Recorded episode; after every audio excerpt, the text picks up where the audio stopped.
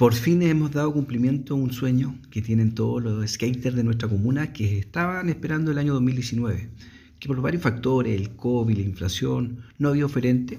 lo que tuvimos que hacer nuevamente el proyecto, gestionar los recursos que faltaban y hoy ya tenemos la empresa responsable de ejecutar este hermoso skatepark que se va a ubicar en el recinto deportivo Esperanza con una inversión cercana a los 75 millones de pesos.